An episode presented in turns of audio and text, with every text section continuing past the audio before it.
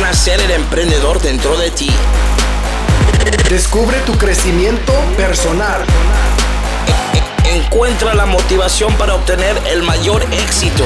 Alcanza la libertad financiera para ser tu propio jefe. Esto es Sé el jefe. Ser el jefe con Héctor RC. Hola, ¿cómo estás? Mi nombre es Héctor Rodríguez Curvelo. Te doy la bienvenida a un nuevo episodio del podcast Sé el jefe en héctorrc.com. Episodio número 18. Bueno, eh, punto 2, digamos. Episodio 18, versión 2. Porque este lo grabé hace un rato cuando me di cuenta. Estaba terminando ya, prácticamente terminando de grabarlo. Y me di cuenta que tenía el micrófono desconectado. Así que el audio era horrible. Tuve que borrar todo y arrancar de nuevo. Así que estamos de vuelta ahora ya con introducción. Este, te doy la bienvenida a un nuevo episodio de este podcast. Y hoy vamos de vuelta a, remontarnos un poco al pasado, a mi pasado, porque quiero enseñarte algunas cositas o, o transmitirte algunos conceptos importantes para tu crecimiento personal. Dos conceptos importantes, en realidad.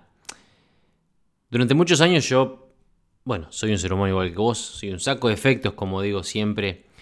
La única diferencia entre la persona que soy hoy, o una de las diferencias entre la persona que soy hoy y la que era hace, no sé, 10 años atrás, es que hoy aprendí a, valorar más los, las poquitas virtudes que pueda tener y a utilizar las capacidades que he adquirido para opacar o para tratar de, de mermar los efectos negativos que mis defectos puedan, puedan ocasionar.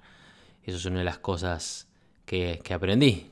Hay que ser responsable para ser maduro y yo me hago responsable de, mis defectos y por eso es que trato de, de- de- de desaparecerlos, digamos, o, o opacarlos. Porque defectos como todos los tenemos. Como todos, digamos, también los tengo. Y uno de mis defectos iniciales eh, dentro de, eh, durante toda mi vida fue, al igual que vos, quizás, seguramente lo hayas, lo hayas vivido o quizás lo estés viviendo hoy, el pasado, vivir en el pasado. No, no, nunca fui esas personas que, que se sienten mal o con ansiedad o, con una depresión constante por algo que los, que los afectó en el pasado, algún trauma que vivieron, o algún abuso o vaya a saber qué experiencia que los, los marcó. Mm, Las tuve, por supuesto que sí, pero nunca fui de, de- de- de tenerme tanto en eso. Pero sí de catalogar, digamos, o de categorizar en demasía este, algunas experiencias que viví y trasladarlas al presente o al futuro. Fui, siempre fui de esas personas, o supe ser de esas personas que, que piensan quizás, para darte algunos ejemplos, uh, esa- me, me engañó mi novia, entonces todas las mujeres son iguales. O mi novio, mi pareja, mi esposo este, era un abusador, todos los hombres son abusadores. O me engañó o me, me estafó aquel socio, no confío en nadie. Ahora, o le presté dinero a mi primo y nunca me lo devolvió, por lo tanto, no le presto dinero a nadie, ni a los familiares, no le presto dinero ni a mi madre. Bueno, yo caí en, esas en alguna de esas categorías, no con el tema de las mujeres, este, pero sí con, con los socios, con la desconfianza, este, con, con prestar dinero o, invertir y confiar en gente, bueno, en fin, y durante mucho tiempo pensé, ¿sabes qué? No confío en nadie, dinero no le presto a nadie y las cosas las hago solo y socios, las medias son para los pies y bueno, ese tipo de conceptos. La vida se encargó la vida se encargó los ponchazos, pero se encargó de mostrarme lo contrario. De hecho, hoy lo predico. Es una de las cosas que trato de transmitirles a mis alumnos en ser el jefe, que para crecer necesitas gente. Como uno de mis mentores dice, vos no es que precisas más dinero, Héctor, o más horas, vos lo que precisas es gente. Y eso me lo enseñaron hace años y es algo que hasta el día de hoy lo, mantengo y hoy en día lo potencio. Y te voy a contar una historia que, va a, ilustrar este, esta idea. Si has escuchado alguno de mis podcasts, si me seguís, quizás en algún momento le prestas atención a el que se llama mm, De Militar en Uruguay a Emprendedor en Suecia. Quizás también hayas escuchado el que habla de Playboy, el día que Playboy me llamó por teléfono. Son dos podcasts que cuentan experiencias de mi vida que me marcaron y que dejan alguna enseñanza a futuro. Y hoy voy a hacer referencia a algunas vivencias que te conté en esos episodios. Vamos a empezar primero recordándote, quizás sí, si ya lo escuchaste y si no te cuento.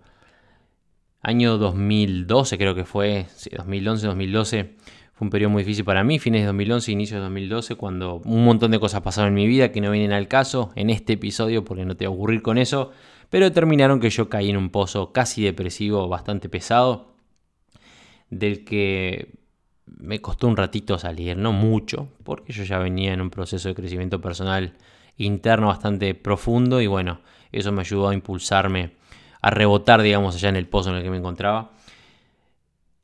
Lo cual determinó que empezara de vuelta con las producciones y, a tratar de, levantar cabeza y con eventos y bueno, mm, haciendo, este, mm, organizando fiestas privadas y fiestas masivas y bueno, en fin.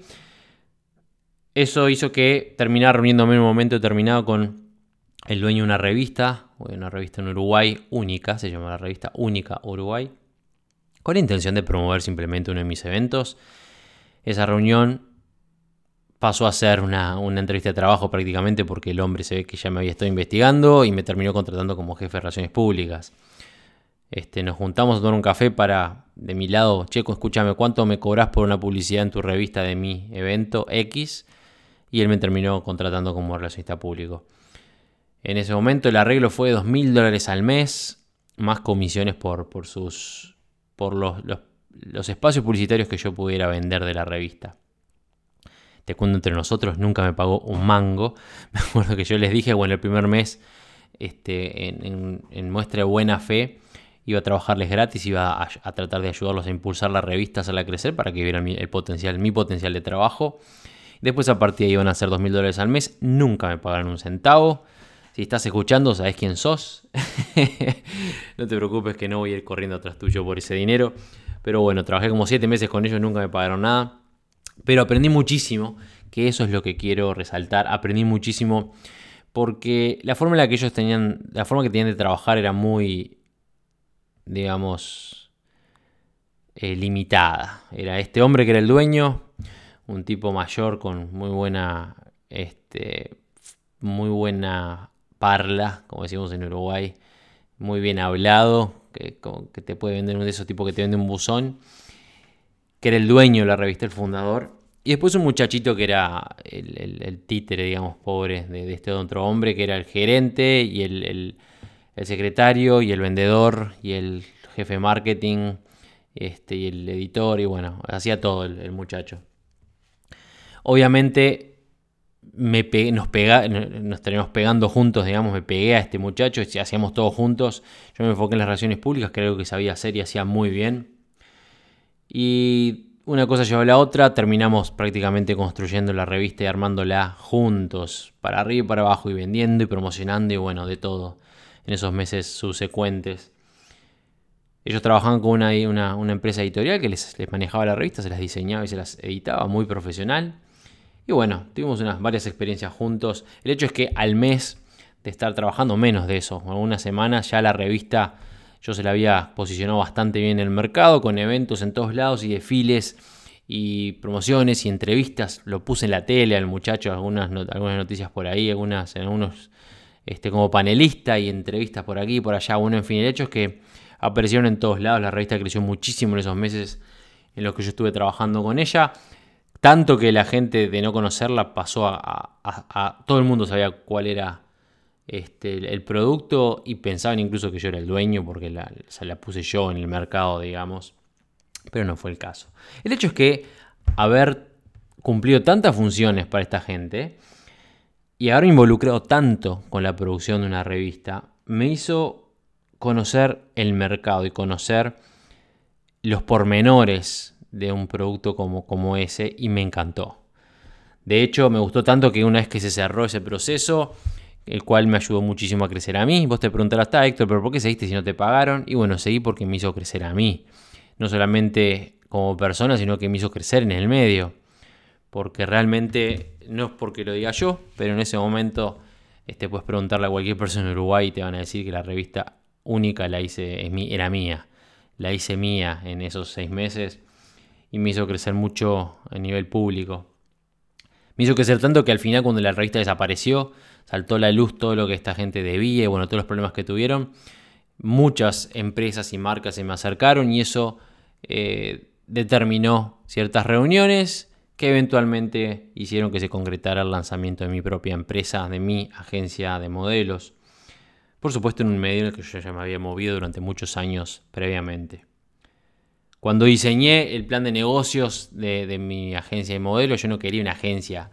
No, nunca me interesó a mí el, hecho de andar con las modelitos y, y haciéndome lindo y hacer el lobby, ¿no? Nunca me interesó mucho el lobby. Este, estar la típica, este, fiestas, cócteles, este, espacio en la VIP y las modelos, no, no, no me gusta. Por supuesto que lo, lo viví, pero no era mi intención. Yo lo que quería era trabajar, trabajar bien, hacer crecer mi marca y dejar marcar, generar cierto impacto en el mercado. Y cuando diseñé el plan de negocios lo diseñé eh, de forma más ambiciosa, digamos. Pensé en la agencia y yo quería una academia y quería también una revista de modas.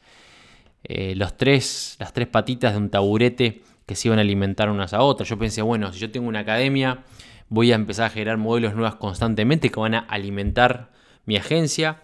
Mi agencia le va a dar trabajo a las modelos que yo mismo creé en mi academia y después voy a tener la revista en la que voy a darles trabajo a mis, a mis modelos y lugar este, publicitario a cada una de las, de las partes de la empresa. Era un negocio redondo en mi cabeza.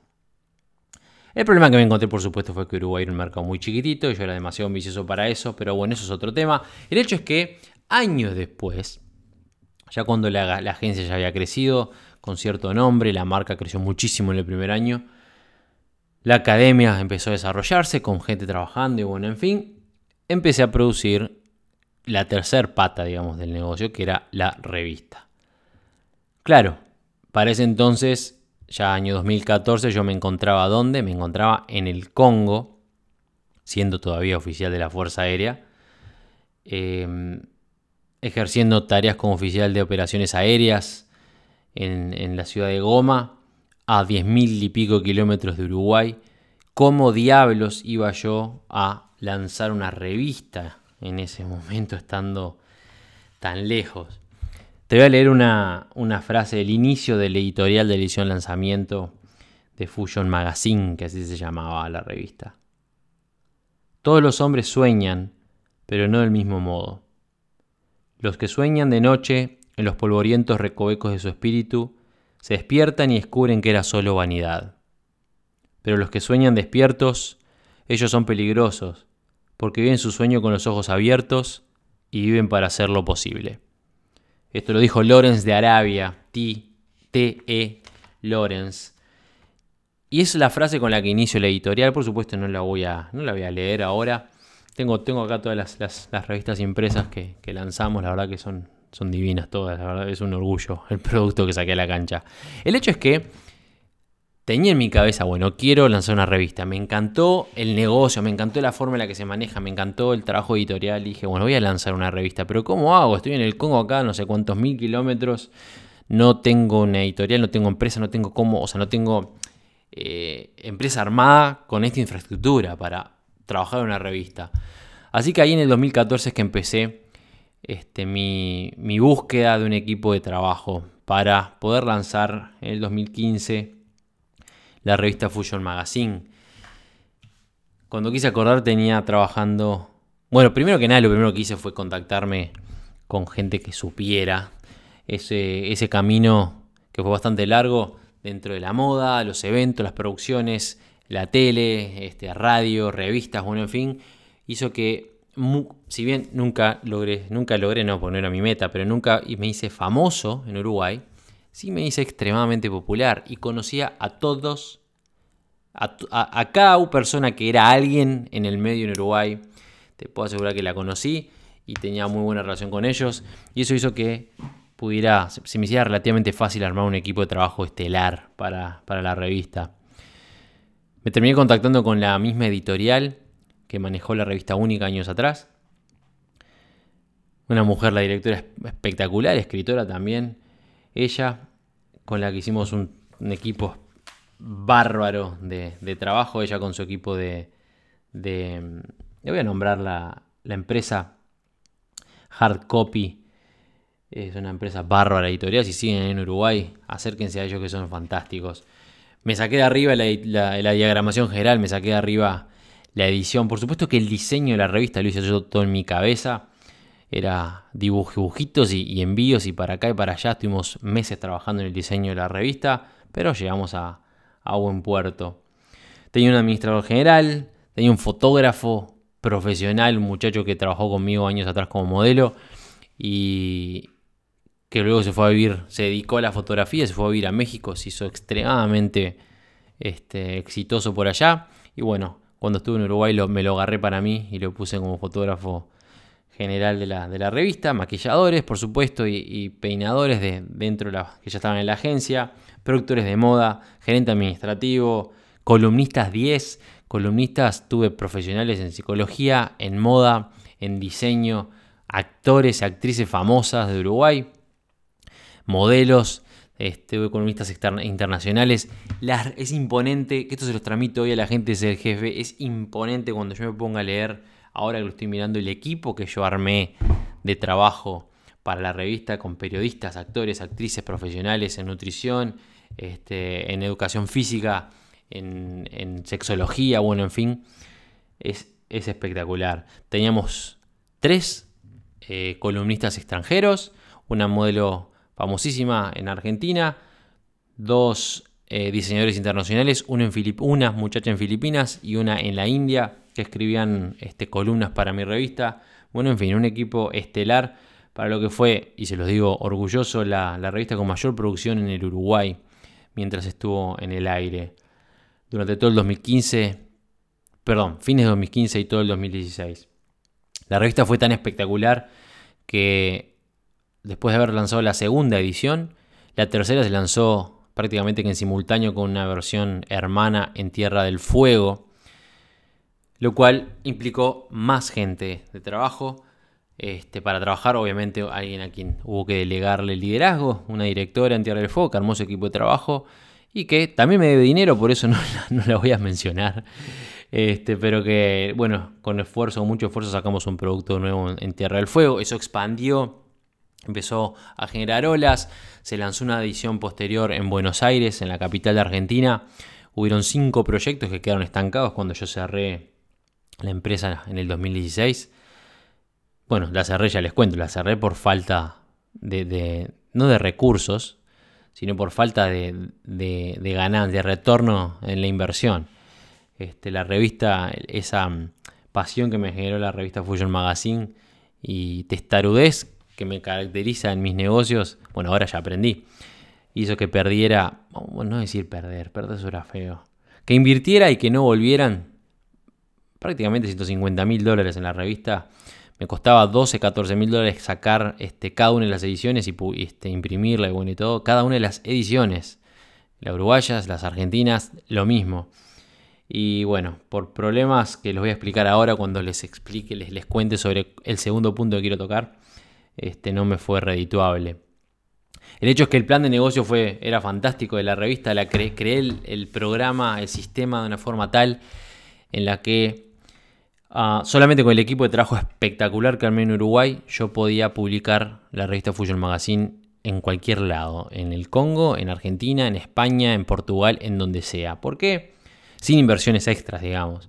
Porque lo único que se requería era una persona un director, una directora, no sé, en Brasil, que armaron un equipo de trabajo, que obviamente todo lo tengo escrito, escribí manuales y manuales, me acuerdo, para este proyecto.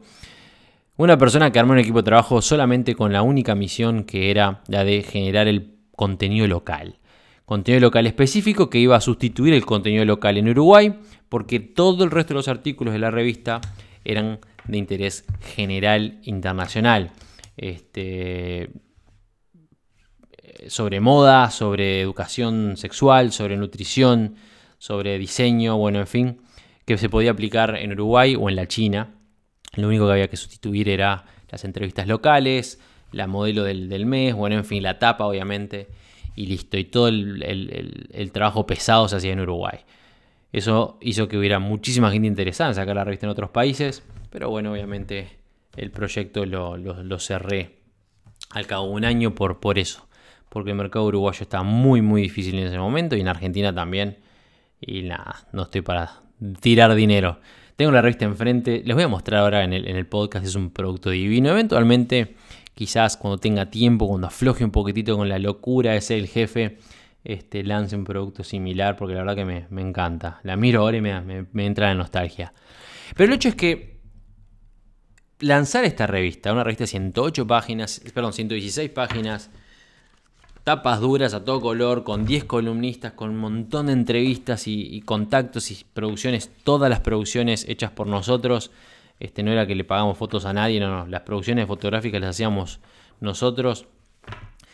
Eh, ¿Cómo hago yo? ¿Cómo hice yo para lanzarlo estando en el Congo a 10.000 kilómetros de distancia? Bueno, delegando, armando un equipo estelar de personas, delegando liderazgo, delegando tareas, delegando responsabilidades. Y eso es, esa es la lección número uno que te quiero enseñar hoy. Vos podés alcanzar lo que quieras y llevarlo al nivel que vos quieras, siempre y cuando entiendas que en algún momento las horas del día se te van a acabar. Que en algún momento tu dinero va a querer, va a necesitar crecer, digamos, tu capacidad económica va a tener que crecer. ¿Y cómo haces crecer tu capacidad económica si no tienes más tiempo para trabajar? Conseguís gente que trabaje por vos. Hoy en día en el jefe, por ejemplo, tengo 8 o 10 personas que se, están solamente para responder tus mensajes. Ya está. Si vos le escribiste un mensaje al jefe en cualquiera de nuestras redes o en cualquiera de, las, de los canales, digamos, de comunicación, ya sea en eh, atención al cliente en el chat de la plataforma o escribiendo con el formulario de contacto o mandando correos a hector.cgf.com o a soporte cgf.com, lo que sea. Hay 8 o 10 personas que están respondiendo tus mensajes y tus correos electrónicos a diario. Yo solito no podría hacerlo. De hecho, acá en hectorrc.com, donde seguramente estés escuchando este, este podcast, que es donde lo alojo de forma oficial, digamos, eh, en el blog tengo tres escritoras este, internacionales, bueno, internacionales para mí, que estoy en Suecia, dos uruguayas y, una venezolana en Colombia, que escriben espectacular y que son las que siguen el lineamiento de trabajo planteado por mí. De esa forma es que yo puedo alimentar el blog con material para vos, para que vos puedas leer prácticamente que todos los días con un contenido espectacular, porque yo solo no puedo. Es la única forma, expandirte, armarte un equipo de trabajo es la única forma en la que vos vas a poder crecer porque te lo digo, te lo digo desde ya, por las dudas que no lo hayas entendido hasta ahora. No importa el dinero que tengas, las horas del día no aumentan. No es que, uh, como ganas más, entonces tenés más horas en el día. No, son las mismas y tenés que dormir, tenés que comer, tenés que dedicarle tiempo a tu familia. Entonces la única forma es expandirte. Te lo repito, no te está faltando dinero, no te están faltando horas, te está faltando gente. Y eso es algo que tenés que entender. Porque los efectos te puede estar pasando quizás ahora, en este momento que estás empezando a promocionar un negocio o vendiendo un producto. Y vos, si es tu producto o es tu negocio, vos estás construyéndolo. Quizás no tenés tiempo para promocionarlo de la forma en la que se merece tu producto o tu servicio. O el negocio que estás promocionando, si por ejemplo en el caso de ser el jefe. Y vos puedes seguir un entrenamiento terminado y aprender y dedicar tiempo, pero eventualmente, si haces las cosas como yo te las enseño, por ejemplo, dentro del programa Ser el Jefe, las manos se te van a llenar de personas hablándote. Ya sea por redes sociales o con tu correo electrónico o donde sea. Y vas a precisar a alguien eventualmente que quizás te responda los correos. O que dedique algún tiempo que vos no puedes a manejar tus redes sociales. Es algo que tenés que tener en consideración. Ya, vas a necesitarlo. No se trata acá de, la fortuna que te pueda salir porque es, eh, los gastos en personal es algo que vale la pena. Pero pensá que todo apunta a que vos crezcas. Si yo te pregunto hoy, en este momento, cuál es el enemigo número uno del éxito, quizás si me estás escuchando hace, hace un tiempo, no me digas fracaso, pero lo más probable es que digas el fracaso. Y no. El enemigo del éxito es el conformismo, en cualquiera de sus versiones. Y si vos estás creciendo y porque no tenés más horas o no te dan las manos para todo el trabajo que tenés, dejas de crecer, estás cometiendo un error y estás cavando tu propia tumba. Es un error irreparable, bueno, irreparable no, pero es un error enorme Si vos, por ejemplo, pusiste una publicidad promoviendo tu servicio, tus capacidades, un producto que estás ofreciendo, lo que sea, y esa, publicidad está funcionando, está vendiendo, está generando prospectos, está generando clientes nuevos todos los días, y cuando querés acordar tenés tantos clientes que no te, da, eh, no te dan las horas para, no sé, enviar todos los productos que tenés que enviar o tantos clientes para tus, servicios o tus clases como, profesional o lo que sea, que no tenés la semana para agendarlos a todos. ¿Y qué decís hacer? No voy a cortar la publicidad porque no tengo demasiados clientes. Nunca se tienen demasiados clientes. No cortes la publicidad. Contrata a alguien, instruílo, capacítalo y ponelo a trabajar contigo. Esa es la forma en la que trabajas, la que tienes que trabajar. Si vos sos la única persona que puede dar ese, ese servicio, brindar ese servicio, porque es un servicio muy personal, digamos, bueno, lo que tienes que hacer es encargarte de alguien que haga todo el resto de las cosas que te roban tiempo. Llámese contestar correos electrónicos, agendar este, nuevos, este, nuevas clases o nuevas, nuevas sesiones de no sé, lo que sea que vos estás ofreciendo o lo que sea. Manejar tus redes sociales, por ejemplo, atender el teléfono. Siempre se puede seguir creciendo. Lo que necesitas es gente. Y esa es la primera lección que te quiero enseñar con esta experiencia. Cómo un hombre desde el Congo a 10.000 kilómetros de distancia, sin medios, sin medios me refiero este, de trabajo, pudo lanzar una revista que se publicó en dos países con tres ediciones distintas y que estuvo pronta a lanzarse en cinco países más. Bueno, porque dedicó tiempo a armar un equipo de ensueño, digamos, un equipo estelar como el lancé ahí en Uruguay. Si, estás en Uruguay te doy los nombres, te vas a caer de espalda, pero no lo voy a hacer porque, gracias a Dios, HectorRC.com llega a 50 y pico países y nada, van a tener ni idea de quién estoy hablando seguramente, así que no voy a dar nombres, pero te puedo asegurar que el equipo que armé para la, revista, estando a distancia, quiero aclararte esto, yo no viajé a Uruguay como por dos años y la revista la lancé 100% encontrándome en el África, una revista en Uruguay y después la lancé en Argentina, 100% encontrándome en África. Que por supuesto generó que el producto salió espectacular, pero por ser inmaduro en ese momento de mi vida y no, entender bien cómo es que funcionaba, cómo funcionaban las cosas, ese mismo producto que fue fantástico no fue un buen negocio no, me, no tuvo, un, no tuvo un, retorno de inversión como yo esperaba, que debería haber sido altísimo porque el potencial estaba. Para que tengas una idea, la revista a mí me costaba entre 10 y 12 mil dólares sacarla. Y si te lo tiro así ahora, yo no me acuerdo. Si hago un conteo medio rapidito, a ver. yo me acuerdo que las páginas las vendía a 700 dólares, creo que era la página de publicidad, que era un precio bastante estándar para lo que se manejaba este, en Uruguay para las revistas más caras. Yo no me acuerdo, creo que eran 700 dólares la página completa. Y teníamos como. Yo no me acuerdo si las de las 116 páginas había cerca de 20 al menos que estaban este, destinadas a publicidad. O sea que solamente en publicidad podía tener como mínimo 14 mil dólares, porque si se fracciona, obviamente, se fracciona media página cuarto de página, lo que sea, la publicidad era mayor, sin contar tapas y contratapas. Había, yo no me acuerdo ahora los números, porque fue hace años, pero puedo decirte que las 116 páginas solamente en publicidad tendrían que generar, deberían generar al menos 20 mil dólares solamente en publicidad, sin contar la venta en la calle, sin contar cualquier otro tipo de arreglo publicitario que se pudiera hacer. Y no me daba ni el 10% de eso. ¿Por qué? ¿Y porque el equipo de diagramación y edición no hacían su trabajo? No. ¿Porque el fotógrafo no hacía su trabajo? ¿Porque los modelos o las modelos no, no, aparecían lindos en las fotos? No. Porque el equipo de ventas no hacía lo que tenía que hacer.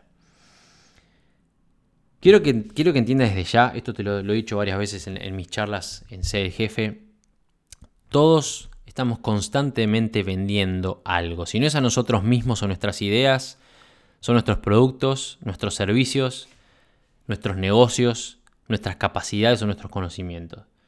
Siempre, constantemente estamos vendiendo algo. Vos podés entenderlo y aceptarlo y aprovecharlo, o puedes este, mirar para el costado y hacerte el pelotudo o la pelotuda y acostarte abajo de la, de la sábana. Y ocultarte y bueno, esperar que los días pasen. Pero el hecho es que si vos no entendés que constantemente te estás vendiendo, no vas a tener la pareja que querés tener, no vas a tener los amigos que deseas tener, no vas a lograr negocios, no vas a, expandir tus redes, no vas a hacer un mango en la vida. Porque si vos te cerrás este, en, tu habitación, en la capa negra, y yo puedo solo, y yo hago todo solo, y, no me chupa un huevo lo que digan los demás, y no sé cuánto, Ojo, es cierto que la opinión de los demás no debe importarte, tiene que importar la tuya. Bueno, eso es un tema diferente, un tema completamente distinto de crecimiento personal. Acá me refiero a que vos tenés que entender que vivís en una sociedad y si querés crecer en cualquier ámbito, no podés ser el perrito este, que, que muerde a todo el mundo y que me importa un carajo lo que cualquier persona que tengo enfrente opine. No, estimado o estimada, vos tenés que ser un buen vendedor de tu persona, de tu personalidad, de tus ideas, si vos querés crecer el día de mañana y por supuesto de tus productos o tu negocio si querés hacer dinero. La venta es lo más importante, es la parte más importante y la más delicada de cualquier negocio. Si vos estás escuchando ahora, estás promocionándose el jefe, ya sabelo, que solamente aprendiendo todo lo que yo tengo para enseñarte dentro de la plataforma, no vas a hacer un mango. Tenés que salir a vender, tenés que salir a promocionar, tenés que salir a este, distribuir el conocimiento de lo que refiere a la plataforma. ¿Para qué? Para que la gente lo reciba y lo compre. Así es como vas a hacer dinero. Y eso fue lo que me pasó a mí. Creo que dentro de, dentro de ese año y medio más o menos de, venta, entre comillas, del producto en la calle, realicé tres o cuatro selecciones distintas de, personal de ventas. Perdí un montón de dinero en esas elecciones y perdí más dinero aún pagándole sueldos que nunca generaron un carajo de nada. Les pagaba creo que eran 700 dólares de base a los vendedores, más las comisiones por las ventas, que no me acuerdo los porcentajes, pero eran, eran bastante buenos. Y creo que los únicos sponsors, tuvimos sponsors por supuesto, pero eran sponsors que yo conseguí, alguno quizás, alguno quizás que la gerente, la gerente, los gerentes consiguieron, porque ni siquiera la gerente de ventas. Y después de préstamo. Este, no, la gerente de ventas sí creo que consiguió algunos, algunos sponsors. Y después eran préstamos o regalos de mi parte. A marcas que, ah, Héctor, mira, quiero probar y después lo vemos. Y como tú en Uruguay, que poco menos que quieren que vos les pagues para promocionarlos a ellos. Eh, y bueno, y así fue como no como nos fue. ¿Por qué? Porque los vendedores no hacían su trabajo. Cobraban su sueldo, como yo estaba a la distancia, no tenía nadie que les pise la cabecita, los, los obliga a trabajar, no tenían que ir a una oficina, tenían todas las libertades. Yo prácticamente les, les, pagaba por, bueno, yo lo único que quiero es que vos vendas y que hagas dinero. Yo ya te pago un sueldo base, lo único que tenés que hacer es vender y generar más dinero. Pero como el dueño no estaba, habrán pensado, listo, ya está, me hice 700 dólares de arriba, me quedo mirando la tele en casa. Un desastre. El hecho es que ese fue mi mayor problema, el hecho de que no, entender que tenés que estarle encima a tu personal. No alcanza y es muy, muy, muy difícil encontrar gente que respete tu idea, tu negocio, tu producto como vos lo respetas. De hecho, te diría que es prácticamente imposible. Pero tenés que seguir tratando, solamente por pensar que, no voy a encontrar a nadie que, quiera este proyecto como yo por eso sigo solo, no, te estás enterrando. Busca gente, así sean, mediocres, desastrosos, buscalos y formalos. Y si eventualmente de cada 10 sacas uno, bueno, ese uno valoralo, los nueve los tirás afuera y conseguís gente nueva. La gente es el jefe, están escuchando los que trabajan para mí, yo los tengo a todos este, al, alcance de la mano. No se piensen por un segundo, jóvenes, ustedes si trabajan para mí, que no les estoy encima, ¿eh? miren que estoy pendiente, qué es lo que hacen, cómo lo hacen. Tengo alguno entre ceja y ceja ahí que anda más o menos flojito, pero el resto por ahora estoy bastante conforme, estoy muy contento con, la forma en la que trabajan. Siempre tenés que tratar de, que tu equipo se ponga la camiseta de, tu empresa. Tenés que crear una cultura, tenés que crear un sentimiento de, pertenencia a tu, a tu empresa, a tu proyecto. Eso hace que tus propios empleados compren lo que estás vendiendo para venderlo mejor es fundamental. Esa es la lección número dos que quiero darte. Si bien lección número uno, tenés que expandirte, tenés que buscar gente. No, lo que te falta no es tiempo, es gente que trabaje contigo. Tenés que estarles encima, tenés que ser responsable, tenés que ser buen líder. Tenés que demostrarle a la gente que confías en ellos y darles las libertades suficientes para que trabajen cómodos, para que puedan desarrollar sus capacidades, pero tenés que estarles encima. Y tenés que demostrarles que te importa su trabajo y que te importa que lo hagan bien. No se trata acá de soy el jefe y hacer lo que yo digo y callate la boca. Se trata de soy el jefe, me gusta cómo trabajas y quiero darte todas las libertades, pero tenés que trabajar. Y eso hace que vos tengas resultados. No tengas miedo en contratar gente nueva, no tengas miedo de buscar, estirar la mano para buscar a alguien que te dé, que se sume, que se sume a tu equipo para ayudarte en lo que sea. Obviamente nadie trabaja gratis, por supuesto que tener más empleos implica mayor, mayores costos de, digamos, de, de trabajo, pero si vos te puedes a pensar, siempre, siempre, siempre son resultados.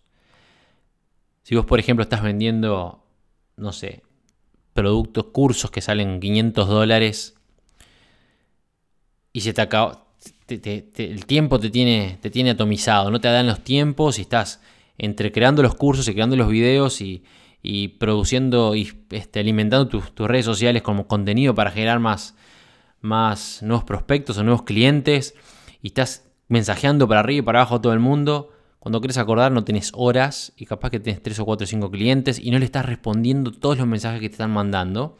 Estás perdiendo cuántos clientes al mes por no responder correos electrónicos. 1, 2, 10, 20. ¿Cuánto te puede costar tener a alguien que te maneje las redes sociales, a alguien que te organice un poco más la agenda, a alguien que te responda a los correos electrónicos? ¿Cuánto te puede costar? ¿100, 200, 300 dólares como freelancer? ¿150? ¿50? Por responderte algunos mensajes a la semana, por ejemplo. ¿Y cuánto dinero puedes ganar? Vos pensás que si vos, dependiendo del volumen de ventas que vos tengas, un empleado o dos empleados, que vos les pagues, que estén conformes, que trabajen, bueno, en este caso, en este mundo este, cibernético, en este mundo de internet en el que nos manejamos, les pagás lo que, lo que corresponde, 50, 100, 150 dólares, 200 dólares de acuerdo a su, a su volumen de trabajo, están desde la casa, sentaditos en el sillón con su celular o su compu. Súper cómodos. Este, vos sos un jefe divino, los tratás bárbaro ellos te cumplen con lo que tienen que cumplirte. Quizás podrían hacer mucho más cosas o no, pero de todas formas es dinero que vos tenés que pagar y que vale la pena, pero mantienen tu negocio flotando. Y vos no sabés, capaz que una de esas personas que esa gente está manteniendo en contacto, es, es un correo electrónico que alguno de ellos responda, puede ser un cliente que a usted deje miles de dólares. Y eso es algo que tenés que tener en cuenta. Para que tu negocio siga creciendo, vos tenés que tener más gente. A tu nivel, me refiero a nivel, este, digamos, gerencial y debajo tuyo. Gente que te responde los correos, gente que te maneje las redes sociales, gente que te ayude en las ventas o que venda por vos, mientras te enfocas en lo que vale la pena, que es tu producto, tu negocio o tu servicio, el servicio que sea que vos provees. Ya te digo, cualquier cosa se puede alcanzar. Yo lancé una revista de 116 páginas con, ya te digo, 10 columnistas y no me acuerdo, no sé cuántas. Bueno, yo obviamente escribía mi propia columna pero con un montón de producciones, con producciones fotográficas espectaculares, dedicando muchísimo dinero, pero con un equipo espectacular. La lancé estando en África. No vi ni una vez me reuní con ese equipo de trabajo hasta que viajé en Uruguay como al año y pico para juntarme con ellos. O viajé por otros motivos, pero también nos juntamos. Pero durante un año prácticamente no les vi la cara a ninguno de ellos. Mientras ellos hacían la, la revista y la producían bajo mi comando, digamos, con mis este, directivas y la revista salió, funcionó y fue fantástico. ¿A qué me dedicaba yo? Me dedicaba, bueno, a liderarlos y después a la expansión internacional. Y funcionó muy bien. Simplemente faltó que ingresara dinero, pero eso es otro tema. El hecho es que cualquier cosa se puede lograr siempre y cuando te lo propongas. El hecho es que para crecer necesitas gente, porque las horas del día no van a aumentar por sí solas. Y la cereza en la torta del día de hoy es que tenés que estarle encima de la gente. No tengas miedo en contratar personas, no tengas miedo de aumentar tu equipo de trabajo, pero sí estales, encima. No seas de esos compañeros de trabajo o encargados o jefes o dueños que se sientan en el costadito, en el caballo blanco, a tirar órdenes y hacer que el resto de la gente trabaje mirándolos de arriba sin mover un dedo, porque eso no funciona. Tenés que, que estar encima y tenés que trabajar, tenés que mostrarle a toda la gente que trabaja contigo que vos trabajas más que ellos. ¿Para qué? Para que se motiven y para que piensen que, para que entiendan que el proyecto, si vale la pena para vos y si vos crees en el proyecto, entonces ese valor se va a transmitir a tu equipo de trabajo. Hoy fue bastante particular la charla, un poquito de experiencias pasadas, un poquito de, información corporativa, digamos, empresarial básica, pero con algunos conceptos bien importantes como lo son el trabajo en equipo, el reclutamiento constante, que siempre lo digo, pero también saber liderar y saber comandar a esa gente que estás, que estás liderando. Te voy a mandar un saludo enorme a la distancia desde Suecia en este podcast, en este episodio número 18. Espero que haya sido de tu agrado. Y bueno, nos seguiremos, encontrando en sus secuentes charlas los días que están por venir. Te mando un saludo enorme y como digo siempre, nos vemos en la cima. El podcast Sé el jefe de Héctor Rodríguez Curvelo es dirigido y conducido por Héctor Rodríguez Curvelo y editado por Producciones Sé el jefe con base en Suecia. Todos los derechos reservados. Nunca olvides que tú puedes ser quien dirige tu vida. Te esperamos en el siguiente episodio y recuerda, nos vemos en la cima.